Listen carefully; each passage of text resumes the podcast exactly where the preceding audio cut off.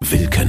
Hintergründe der Nachrichten der Woche. Ein Radio PSR Original Podcast mit News Anchor Hajo Wilken. Willkommen zu einer Ausgabe, in der alles drin ist. Von Politik über Sport bis hin zu einem tragischen Abenteuer.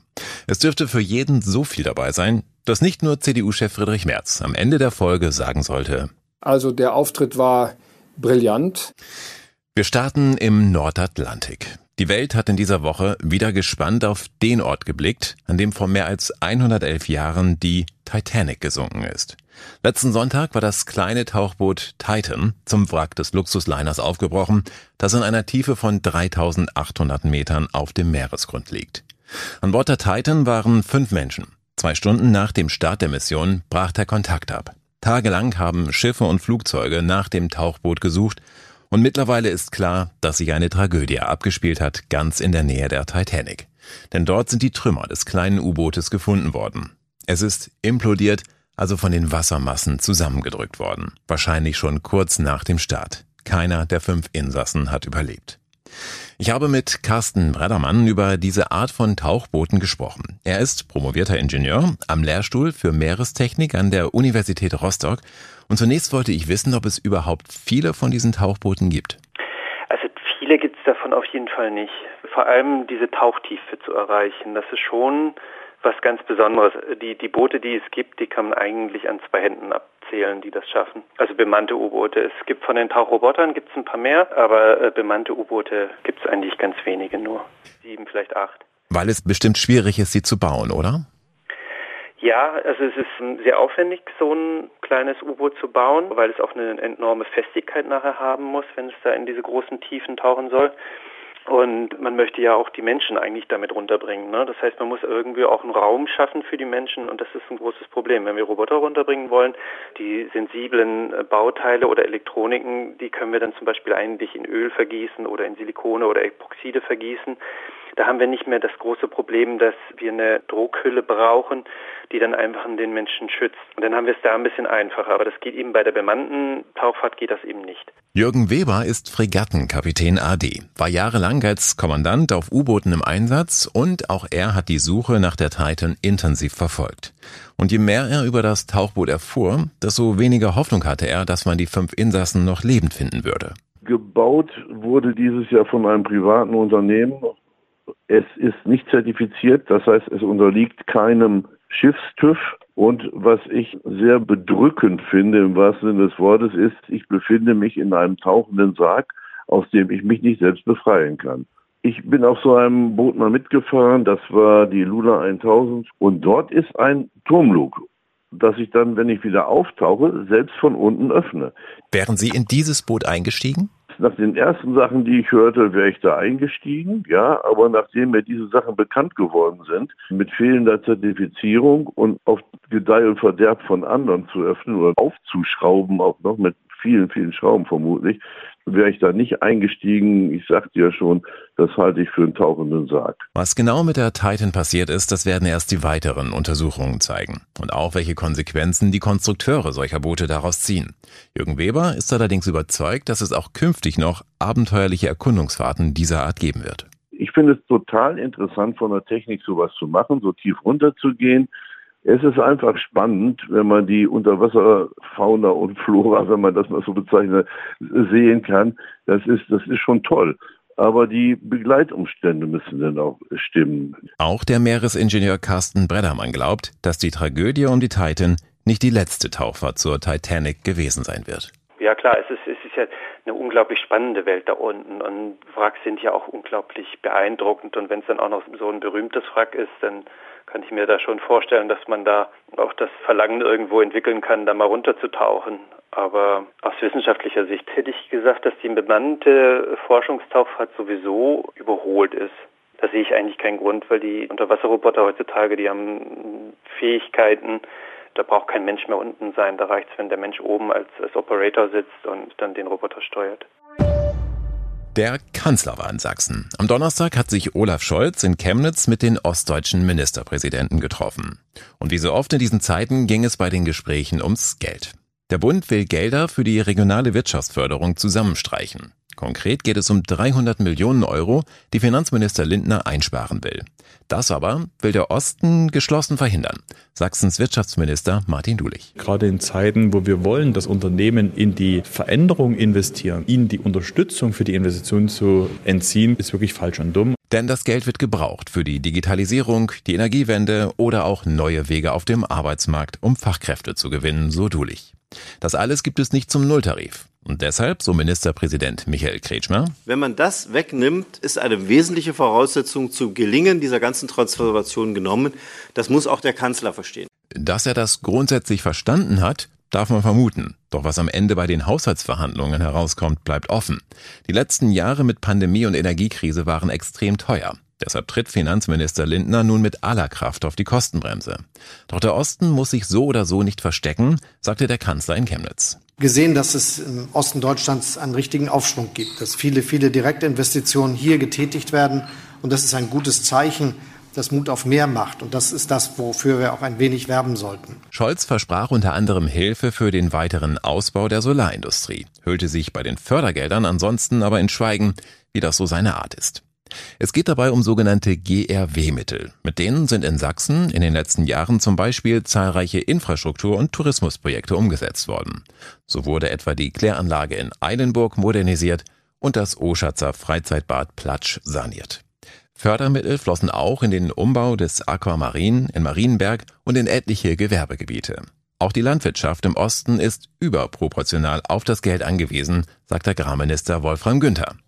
Alles in allem kann man also nicht darauf verzichten, so Regierungschef Kretschmer. Die GAW-Mittel, die Wirtschaftsförderung sind existenziell, um auch den Umbau der Wirtschaft zu Klimaneutralität zu erreichen. Also die Gelder, die man zur Verfügung hat, um Wirtschaftsansiedlungen zu machen, um Infrastruktur zu bauen, dass die nicht gekürzt werden dürfen. Genauso nicht bei Bildung und Forschung. Das sind die Themen, die tatsächlich notwendig sind, um dieses Land zu gestalten. Der Wirtschaftsforscher Joachim Ragnitz vom IFO-Institut in Dresden hält die Kürzungen deshalb auch für unüberlegt. Das wird den Bundeshaushalt nur vorübergehend entlasten, glaubt er, in den betroffenen Regionen aber zu langfristigen Problemen führen. Und am Ende, so seine Befürchtung, muss der Bund vielleicht sogar draufzahlen, weil die Steuereinnahmen im Osten niedrig bleiben werden. Mehr Geld könnten auch die Krankenhäuser gut gebrauchen. Viele befinden sich in einer dramatisch schlechten finanziellen Lage. Und darauf haben sie in dieser Woche mit einem Protesttag aufmerksam gemacht. Und mit einer Protestnacht, in der einige Kliniken rot angestrahlt wurden. Alarmstufe rot. In Sachsen schreiben derzeit 70 Prozent der Krankenhäuser rote Zahlen. Unter anderem wegen der hohen Inflation, sagt Friedrich München, der Geschäftsführer der Krankenhausgesellschaft. Unser Krankenhausfinanzierungssystem kann nicht auf Ereignisse wie jetzt zum Beispiel Energie- und Sachkostensteigerungen oder Tarifkostensteigerungen reagieren, weil die Budgets ja immer fürs nächste Jahr verhandelt werden. Und wenn es zu solchen enormen Kostensteigerungen kommt, sind die einfach nicht in den Budgets eingepreist. Den 76 Kliniken in Sachsen fehlt damit aktuell ein dreistelliger Millionenbetrag. Solche Defizite können die Häuser mal für ein oder zwei Jahre verkraften, aber nicht dauerhaft. Ohne Unterstützung durch den Bund ist der Bestand gefährdet. Wir haben ja in diesem Jahr schon gesehen, dass die Paracelsus Kliniken in Reichenbach geschlossen hat und auch andere Abteilungen. Und da ist tatsächlich zu befürchten, dass wenn hier keine Refinanzierung erfolgt, da auch andere Abteilungen schließen. Das kann auch sein, dass sowas auch schon bis zum Jahresende passiert. Die Kostensteigerungen ziehen sich durch alle Bereiche. Energie, Personal, Ausstattung. Das Klinikum Görlitz etwa muss für Verbrauchsmaterialien wie Verbände heute eine Million Euro mehr pro Jahr ausgeben als 2021. Die Reinigung der Wäsche kostet fast ein Drittel mehr. Zwar soll sich auch das Finanzierungssystem mit der Krankenhausreform des Bundes ändern, Dadurch wird sich die Finanzlage der Kliniken kurzfristig aber nicht verbessern.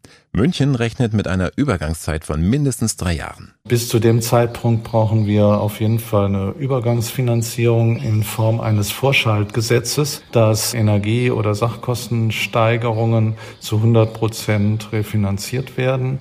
Wichtig ist uns auch, wir haben ja im nächsten Jahr mit 13, 14 Prozent Tarifkostensteigerungen zu rechnen und diese Kosten müssen voll finanziert werden und ein solches Gesetz benötigen wir. Eine bessere Finanzierung wird aber nur einen Teil der Probleme in den Krankenhäusern lösen. Gesundheitsminister Lauterbach rechnet damit, dass jedes dritte Krankenhaus in Deutschland nicht überleben wird, weil es gar nicht mehr das Personal gibt, um die bisherigen Strukturen aufrechtzuerhalten.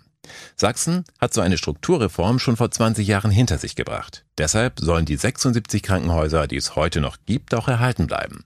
Zum Teil allerdings als Gesundheitszentren, die nicht alle Leistungen im gleichen Umfang anbieten werden wie heute. Bundesinnenministerin Nancy Faeser war in dieser Woche zu Gesprächen in Tunesien und der Bundestag hat das Fachkräfteeinwanderungsgesetz beschlossen.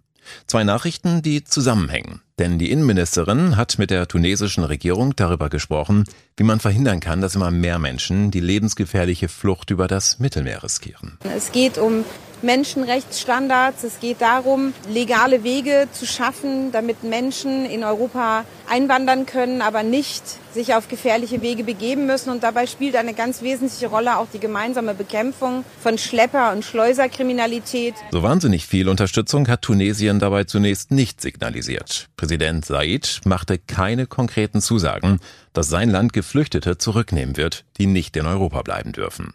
Von einem Migrationsabkommen mit Tunesien ist Deutschland also noch immer weit entfernt. Möglicherweise aber bewegt sich in dieser Frage nun bald etwas durch das neue Einwanderungsgesetz. Das soll nämlich dafür sorgen, dass Menschen aus anderen Ländern leichter zu uns kommen können, um hier zu arbeiten. Menschen aus Tunesien zum Beispiel. Das Land könnte davon profitieren, wenn junge Tunesier in Deutschland arbeiten und dann Geld nach Hause schicken. Im Gegenzug müsste sich Tunesien dann stärker als heute bemühen, die illegale Einwanderung nach Europa einzudämmen und auch Menschen wieder aufnehmen, die nicht bei uns bleiben dürfen. Ein langer Weg, ohne Frage, aber vielleicht eine Chance, um in der Migrationspolitik nach Jahren endlich mal voranzukommen. Denn Deutschland braucht deutlich mehr Zuwanderer, wenn bei uns künftig nicht noch mehr Arbeit liegen bleiben soll als heute schon. Handwerkspräsident Jörg Dittrich. Man geht davon aus, dass in Deutschland momentan um die 250.000 Fachkräfte im Handwerk fehlen, eine gigantische Zahl. Das betrifft natürlich auch Sachsen. Wir müssen dort sehr viel tun. Beim Zuwanderungsgesetz geht es deshalb nicht nur darum, die Hürden für Arbeitskräfte zu senken, die nach Deutschland kommen wollen. Es geht auch darum, denen eine Chance zu geben, die schon hier sind. Der sogenannte Spurwechsel. Wer bereits zum Stichtag 29. März in einem Asylverfahren war, der soll bei entsprechender Qualifikation in Deutschland bleiben können, wenn man ein Jobangebot hat und damit selbst für seinen Lebensunterhalt sorgen kann. Das würde Kommunen und Behörden entlasten und den Unternehmen helfen. Denn auch die Menschen, die vor Krieg oder Verfolgung fliehen, können uns in Deutschland helfen bei unserem Arbeits- und Fachkräfteproblem, sagt Sigrid Winkler-Schwarz von der Diakonie Sachsen selbst wenn diese jungen Leute kein Deutsch können und keine Ausbildung haben, das lässt sich nachholen. Diese Leute sind alle hoch motiviert. Das erleben wir in unseren Migrationsberatungsstellen. Das geht manchmal ganz schnell und wir hätten eigentlich alle was davon. Mit dem neuen Fachkräfteeinwanderungsgesetz wird das Potenzial von Zuwanderern künftig nach einem Punktesystem bewertet. Ähnlich wie Kanada das seit Jahrzehnten macht. Wer Berufserfahrung mitbringt, kann damit zum Beispiel fehlende Deutschkenntnisse ausgleichen. Zudem sollen ausländische Abschlüsse künftig leichter anerkannt werden. Heute dauert so etwas nämlich oft Jahre. Viele hochqualifizierte Fachkräfte versuchen ihr Glück deshalb lieber in anderen Ländern als bei uns.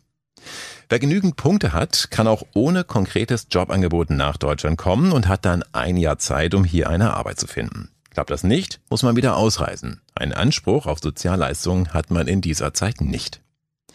Während die Koalition vom modernsten Einwanderungsgesetz der Welt spricht, sind Teile der Union der Ansicht, dass die Ampel die Hürden für Einwanderung damit zu weit senkt und zu viele niedrig qualifizierte Menschen ins Land holt. Sachsens Ministerpräsident Kretschmer dagegen setzt eher auf die Chancen des neuen Gesetzes. Wir wollen Fachkräftezuwanderung organisieren. Das brauchen wir gerade für die neuen Bundesländer, wenn wir die demografische Entwicklung sehen. Wir setzen auf Wachstum und auf eine Offenheit für Menschen von außen, die hier ihre Chancen sehen und die mit uns gemeinsam diesen Landstrich weiterentwickeln wollen. Neben dem Zuwanderungsgesetz hat der Bundestag auch ein Gesetz beschlossen, das die Aus- und Weiterbildung fördern soll. Dazu führt die Regierung zum Beispiel ein sogenanntes Qualifizierungsgeld ein, damit Beschäftigte sich weiterbilden können, so Bundesarbeitsminister Hubertus Heil. Wir haben in vielen Branchen Bereiche, in denen Menschen gut ausgebildet sind. Aber die Tätigkeitsanforderungen verändern sich. Dafür ist es notwendig, dass Deutschland eine Weiterbildungsrepublik wird. Damit die Beschäftigten von heute auch die Chance haben, die Arbeit von morgen zu machen. Außerdem gibt es künftig eine Mobilitätsprämie für junge Leute, die einen Ausbildungsplatz weit entfernt von ihrem Heimatort antreten. Und wer gar keinen betrieblichen Ausbildungsplatz findet, der soll Anspruch haben auf eine außerbetriebliche Ausbildung, etwa bei einem Bildungsträger. Zudem soll schon im Schritt davor die Berufsorientierung in den Schulen verbessert werden. Wenn das alles klappt, dann werden wir einige der Lücken füllen können, die bis 2035 allein dadurch entstehen, dass sieben Millionen Beschäftigte in Rente gehen. Die CDU hatte eine Parteiveranstaltung in Berlin vor rund einer Woche, von der hätte kaum jemand großartig Notiz genommen, wäre dort nicht die frühere Eisschnellläuferin Claudia Pechstein aufgetreten. Denn sie sprach nicht nur über Schul- und Vereinssport, wie viele es von einer Sportlerin erwartet hatten, sondern unter anderem auch über die Abschiebung abgelehnter Asylbewerber und trug dabei ihre Polizeiuniform. Wir sollten grundsätzlich die Rahmenbedingungen schaffen, um dieses Problem rechtsstaatlich zu lösen. So erleichtern wir nur, nicht nur die Arbeit der, meiner Polizeikolleginnen, sondern auch grundsätzlich für mehr Sicher sorgen auch grundsätzlich für mich mehr Sicherheit im Alltag der Menschen. Allein die öffentlichen rechtlichen Verkehrsmittel zu nutzen zu können, ohne ängstliche Blicke nach links und rechts werfen zu müssen, gehört zum Beispiel äh, gehört zu den Alltagsproblemen. Okay, man hätte das souveräner vortragen können, aber ihr das zum Vorwurf zu machen, ist unfair. Claudia Pechstein ist eben Sportlerin und Polizistin und keine professionelle Rednerin, die jede Woche zig Auftritte vor einem großen Publikum absolviert. Da darf man schon mal nervös werden und dann so durch sein Manuskript stolpern, wie ihr das beim CDU-Parteikonvent passiert ist. Schwamm drüber, sowas kann passieren, ist menschlich und wirklich kein Grund zur Häme. Die kam erst dadurch zustande, dass CDU-Chef Friedrich Merz die Rede anschließend in allerhöchsten Tönen lobte. Also der Auftritt war brillant. Für diese Einschätzung gibt es jetzt mehrere Möglichkeiten. Entweder steht Merz einfach auf Frauen in Uniform und war deshalb so begeistert, oder er hat die Rede selbst geschrieben und sie Claudia Pechstein auf dem Weg zum Rednerpult schnell noch zugesteckt. Vielleicht neigt er auch einfach nur dazu, manchmal etwas zu übertreiben. Oder er fand früher auch schon die Reden von Edmund Stoiber brillant. Die klangen nämlich so ähnlich. Wenn Sie vom Hauptbahnhof in München mit zehn Minuten ohne dass Sie am Flughafen noch einchecken müssen, dann starten Sie im Grunde genommen am Flughafen, am, am Hauptbahnhof in München, starten Sie Ihren Flug. Merz hätte einfach sagen können, dass er jedes Wort der Pechstein-Rede unterschreiben kann. Oder er sie inhaltlich absolut überzeugend fand. Aber brillant war sie nun wirklich nicht. Da sind ihr andere Rednerinnen weit voraus. Burkas, Kopftuchmädchen und alimentierte Messermänner und sonstige Taugenichtse werden unseren Wohlstand, das Wirtschaftswachstum und vor allem den Sozialstaat nicht sichern. AfD-Frontfrau Alice Weidel mit einer der hässlichsten Reden, die jemals im Bundestag gehalten wurden. In höchstem Maße populistisch, aber wenigstens brillant vorgetragen. Und genau das dürfte ein Teil des Problems sein, das die CDU zurzeit hat. Sie hat sich zwar fest vorgenommen, sich klar abzugrenzen von der AfD, um Wähler von dort zurückzuholen, doch dabei passiert es ihr immer häufiger, dass sie die AfD kopiert. Und Kopien reichen eben selten ans Original heran, das zeigt auch der Pechstein-Weidel-Vergleich. Das und die Unzufriedenheit vieler Menschen mit der Bundesregierung beschert der AfD derzeit ein beachtliches Umfragehoch, ohne dass sie sich selbst dafür sonderlich ins Zeug legen muss. Und so sagt etwa Dirk Neubauer, der parteilose Landrat von Mittelsachsen, das Beste an der Pechstein-Rede war noch die Uniform. Ansonsten waren ihre Ausführungen der Querschnitt aller nur denkbaren Narrative des Stillstandes, garniert mit ein paar hübschen Oberflächlichkeiten. Ein Stück Sehnsucht nach gestern, so Neubauer. Und weiter sagt er, wer Menschen suggeriert, dass alles bleibt wie es ist, wenn wir es nur ausreichend wollen, der versündigt sich an den kommenden Generationen. Denn Pechstein sprach über Gendersternchen und Zigeunerschnitzel und darüber, konservative Werte und Traditionen zu bewahren. Gerade wegen aller Gerade wegen aller Probleme um sie herum, die Kinder hierzulande wollen nicht nur einen guten Job, eine heile Familie, eine, eine traditionelle Familie, sie wollen Mama und Papa. Das mag in der Lebenswelt von Claudia Pechstein tatsächlich so sein und ist doch nur eine weitere AfD-Kopie, die bei der letzten Bundestagswahl mit dem Slogan warb Deutschland, aber normal. Würde Pechstein über ihren Tellerrand hinausblicken, dann könnte sie sehr viele Kinder entdecken, die auch mit Mami und Mama sehr glücklich sind oder mit Papi und Papa. und die sehr normal als Familie zusammenleben. Zugegeben, ich kenne sie auch, diese ängstlichen Blicke nach links und rechts in der Straßenbahn, von der Pechstein da gesprochen hat. Das haben sicher viele von uns schon erlebt. Ich kenne das von mir aber auch aus anderen Situationen. Zum Beispiel, wenn grölende Fußballfans die Bahn betreten. Ja, sogar wenn ich Polizisten sehe, zucke ich manchmal innerlich zusammen und denke mir, na hoffentlich kommen die mir jetzt nicht dumm. Dabei habe ich seit Jahrzehnten fast nur angenehme Begegnungen mit netten Polizisten. Aber so hat halt fast jeder Mensch seine Vorurteile und es ist verdammt schwierig, sie über Bord zu werfen.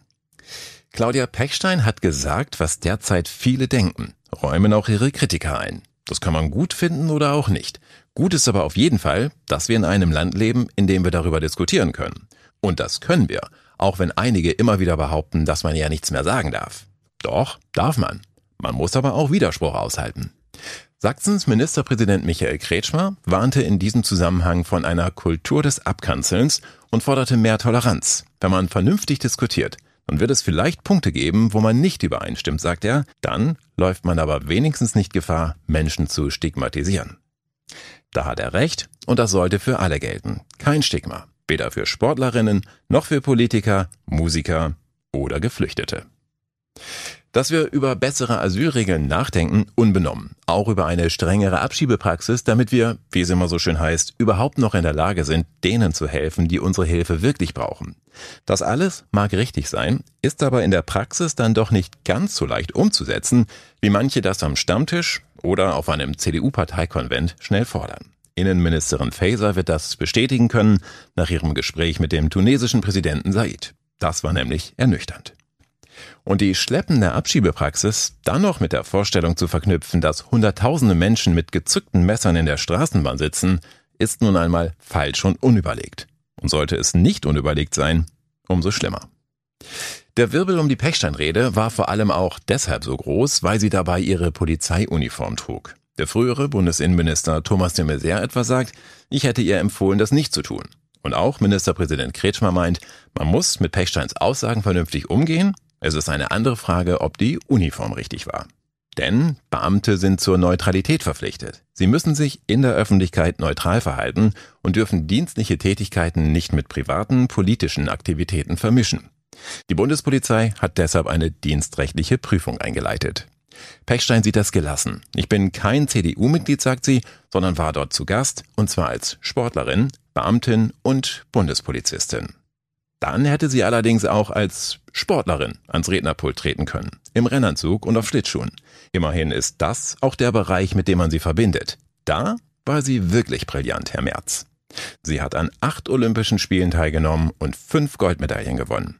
Von ihren außergewöhnlichen Leistungen als Bundespolizistin hat man dagegen bislang wenig gehört. Das Wort Krise wird in Deutschland ja ziemlich inflationär benutzt. Jedes etwas größere Problem wird gleich zur Krise und dann doch irgendwie gelöst.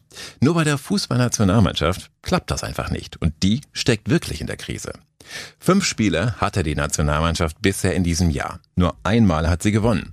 Zuletzt zweimal verloren gegen Polen und Kolumbien. Alles nur noch Flickwerk, sagen die Fans und machen den Trainer Hansi Flick für die äußerst dürftigen Auftritte der Nationalelf verantwortlich. Und der Trainer ist einigermaßen ratlos. Ist eine Situation für mich, die ich so in der Form noch nicht erlebt habe. Ich gewinne Spiele sehr, sehr gerne und ich hasse wirklich zu verlieren. Zumal das natürlich die Vorfreude auf die Heim-EM im nächsten Jahr deutlich trübt. Die Nationalmannschaft kann kaum noch mal gegen einen Gegner mithalten. Mit solchen Leistungen wird im kommenden Sommer wieder schon nach der Vorrunde Schluss sein. Wie zuletzt auch schon bei der WM in Katar. DFB-Sportdirektor Rudi Völler. Ich habe auch noch vor zwei, drei Monaten, als ich angefangen gedacht, komm, wir sind gar nicht so schlecht, wie wir jetzt bei der WM gemacht worden sind. Aber ich muss natürlich jetzt sagen, irgendwie sind wir ein bisschen an unsere Grenzen gekommen im Moment. Das liegt aber nicht am Trainer, meint Völler, sondern an den Spielern. Einige, die da zuletzt auf dem Platz standen, werden wir in der Nationalmannschaft so schnell wohl nicht wiedersehen, sagte er nach der Pleite gegen Kolumbien ohne Namen zu nennen. Der Bundestrainer ist natürlich dann auch die ärmste Sau. Bei dem einen oder anderen reicht es halt auch nicht auf dem ganz hohen Niveau. Das muss man einfach sagen. Dabei sind die Spieler gar nicht das Problem, meinen viele Fans. Denn gute Spieler haben wir einige. Musiala, Havertz, Rüdiger, Günduan, Kimmich, Goretzka oder Testegen. Sie alle spielen in Top-Vereinen und sie spielen dort häufig Weltklasse. Nur wenn sie für Deutschland auflaufen, dann passt es einfach nicht zusammen. Es fehlt eine klare Handschrift. Hansi Flick hat es immer noch nicht geschafft, eine Mannschaft zu formen. Nominiert von Partie zu Partie neue Spieler, die dann vorne zu selten treffen und hinten zu viel zulassen. In 24 Länderspielen hat Flick 21 verschiedene Abwehrreihen aufgeboten. Rotation statt Routine. Da hätte es wohl jede Mannschaft der Welt schwer, sich einzuspielen und zu finden. Doch, dass es nicht rund läuft, hat mit Taktik oder Spielsystem gar nichts zu tun, meint der Trainer. Letztendlich sind es individuelle Fehler dann teilweise auch und letztendlich die Basics müssen einfach da sein. Das heißt, wie gehe ich in den Zweikampf rein, wer sichert ab, all die Dinge. Die für Nationalspieler eigentlich selbstverständlich sein sollten. Liegt die Wahrheit also wirklich auf dem Platz? Oder liegt es doch an den vielen anderen Baustellen beim Deutschen Fußballbund? Der Verband hat nach dem letzten WM aus einen klaren Umbruch gescheut. Der Trainer durfte weitermachen. Zwar musste Oliver Bierhoff gehen, dafür kam allerdings Rudi Völler. Wie ein Neuanfang sah das schon damals für viele Beobachter nicht aus. Mittlerweile ist klar, es war auch keiner. DFB-Präsident Neundorf hat die Hoffnung auf ein neues Sommermärchen trotzdem noch nicht aufgegeben. Der Bundestrainer, sagt er, hat mir versichert, dass wir im September eine Mannschaft sehen werden, die anders auftritt als zuletzt. Im September sind die nächsten Testspiele gegen Japan und Frankreich. Und dann kann es ja entweder wirklich nur besser werden oder es gilt weiter die alte Fußballweisheit von Otto Rehagel. Mal verliert man und mal gewinnen die anderen. Das war Wilken. Hintergründe der Nachrichten der Woche mit Newsenker Hajo Wilken. Dieser Radio PSR Original Podcast ist eine Produktion von Regiocast, deutsches Radiounternehmen.